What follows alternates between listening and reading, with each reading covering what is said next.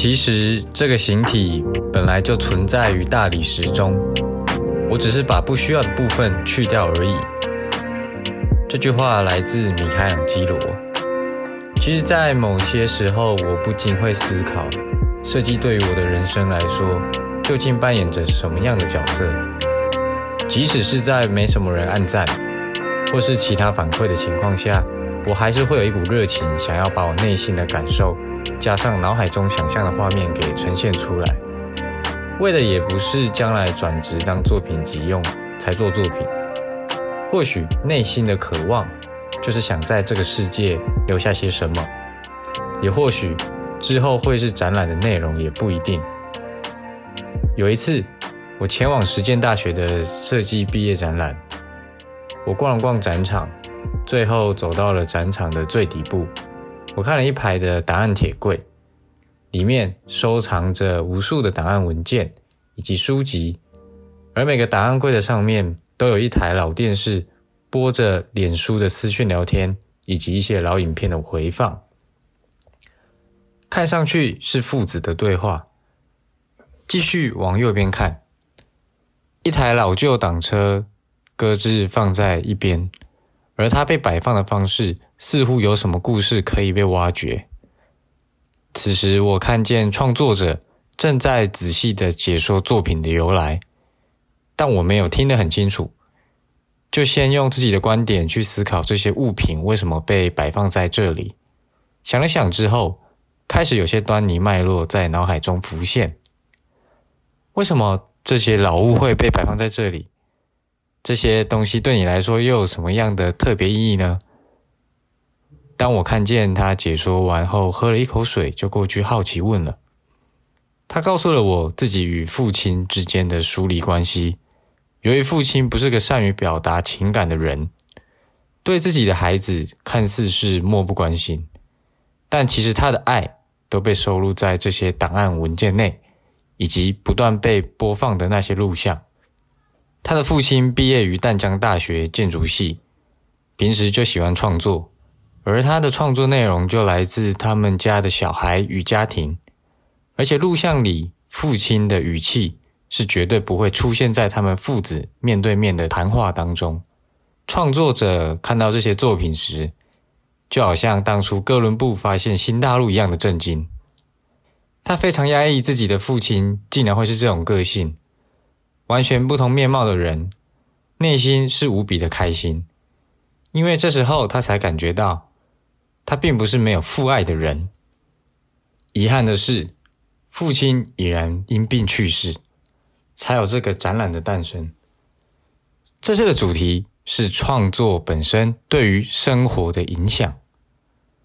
什么是创作？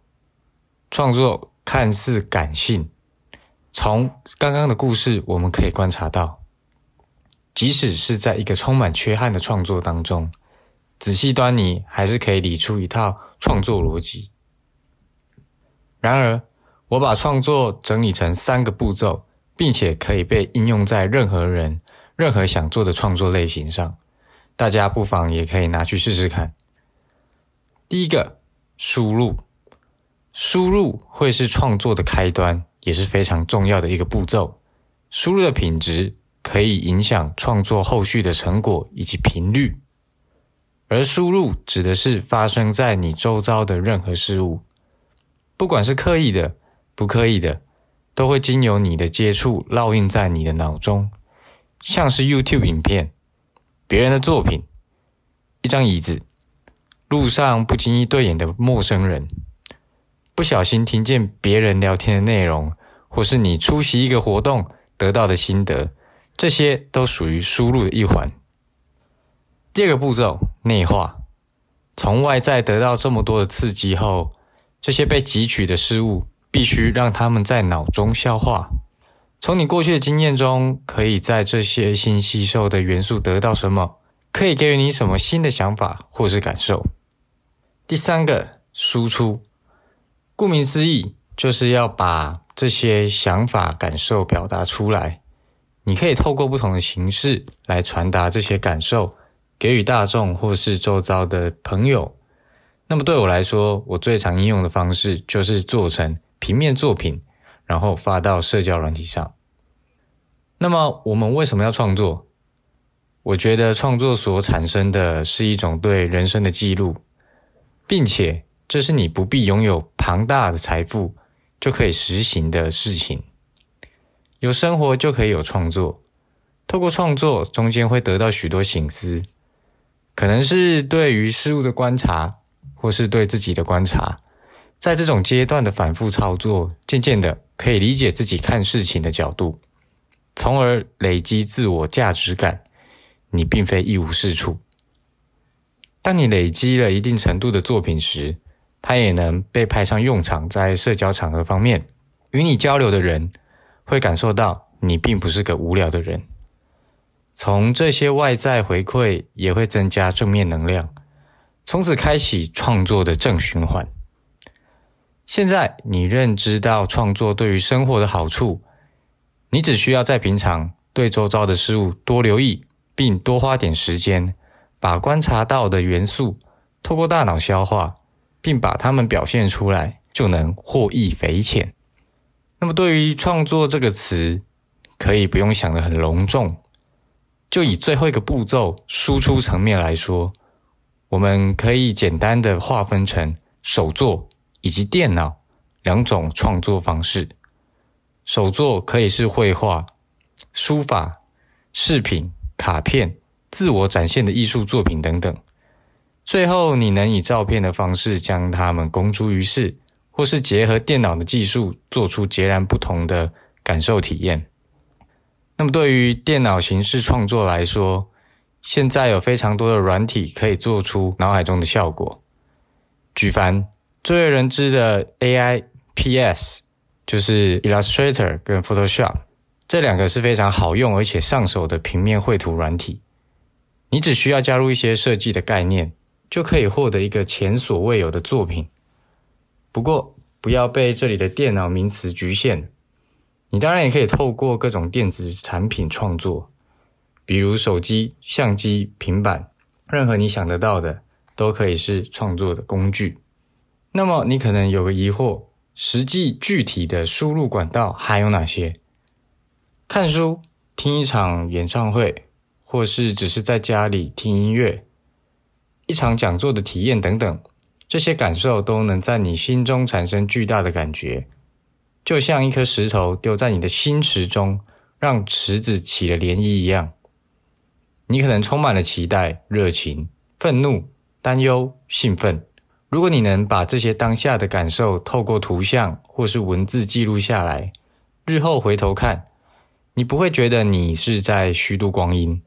你付的那场演唱会门票钱是真的有收获，并不只是看了很爽而已。听到这里，或许你现在已经发现创作与生活的关联性。没错，又是一个相对的关系，生活影响创作。创作的灵感来自于生活，生活看上去似是大同小异，但是由于每个人都是独特的存在，所以才各拥有着独特的生活风格。创作就是一个帮助你记录并且展现自我的工具。人们常常有着虚度光阴的感叹，但我认为会有这个感受，就是因为缺少记录。小时候。我的父亲从事摄影相关工作，会透过摄影的方式记录小孩的成长、家庭的出游，并集结成厚厚的相簿，就好像是先前谈到那位父亲的作品集一样。到了以后再打开这份文件，心中那种强烈的兴奋感，会是你生活的振奋剂，也是你平常靠着金钱所买不到的独特感受。过去的我是个纯粹喜欢画画，却不喜欢整理、不喜欢记录任何事情的人。每天待在家里，可以画完一整叠的影印纸、日历纸、回收纸张，但那些被我画完的纸张，都会在一段时间后就丢弃。即使是画出我很喜欢的画面，也会遭到相同的下场。现在有许多手机的应用程式。或是工具网页，能帮助你更方便的建立一个作品集。从制作端开始，即使你没有受过任何艺术设计的训练，你都能透过各种管道得到协助来完成满意的作品。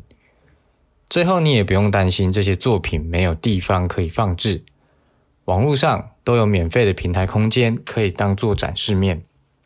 最为常见的就是 Instagram，你不用把这件事情当做好像要经营什么粉丝账号一样，你最核心的想法就只是记录生活，而且是用你独特的创作方式记录你独特的生活风格。你的生活风格或许很难透过文字或是言语传达。但当别人看到你所创造出来的画面，他们就会开始进行不断的想象你这个人，传达给予他人的感觉以及印象。作为脑补动物的人类，就会认为你是个很独特的人。事实上，你只比他们多做了创作这一步的动作。前面我大概简单介绍创作的流程，现在我将分享如何打造自己创作的模式。第一个，找到自己喜欢的输入管道。你可以先了解自己对什么事情感兴趣，好比说看展览、看表演、吃东西、逛街、阅读、打电动，这些都可以。就是你最常做或是你最喜欢做的事情，可以把它们先写下来。第二个，仔细感受事物给予你的感受。好好感受你从事这些事情的当下所产生的体验是什么，并且用文字或是短期记忆或任何你在行的方法将此记下，以备创作的阶段可以当做素材，可以帮助你事半功倍。第三个，找出你擅长或是喜欢的方式创作，问问自己喜欢用什么方式记录生活。光是简单的照片就可以有手机。数位相机、底片机、拍立得等不同方式呈现，根据你喜欢的方式创作，才会是细水长流的做法。日后你想开发其他创作形式，或是进行复合创作，都可以再自行发展。第四个，记录作品。作品记录生活，生活的同时也需要记录作品。回过头看看那些做好的作品，就会发现。你的生活是不是有改变？那时候的当下，因为发生了什么事而产生什么样的改变？从这个步骤，你就能观察到自己生活的风格。或许在未来和别人聊到关于生活的话题时，你就能说出一套独特的见解，以及介绍自己独特的个人风格。第五个，也就是最后一个，反复运作系统。现在。你已经打造好一个创作的运作模式，经过熟练后，就会渐渐的系统化。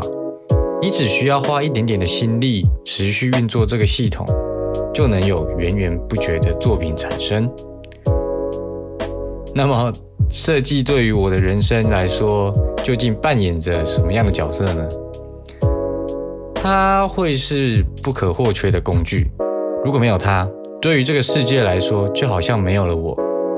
在这个社群时代的世界，会不会因为你没有展现，或是留下些什么，就跟没有存在是一样的意义呢？最后，如果你还是没有方法，或是毫无头绪，并且现在就想改变生活的话，欢迎你联系我。你可以在信件中，或是 IG 私讯告诉我，我们可以用咨询的方法讨，帮助你找出现在的问题点。以及提供你实际可以改善生活的方法，这是完全免费的。以上，如果你有想更了解的生活主题，欢迎提供给我。这期的文章就到这里了，我们下篇文章见。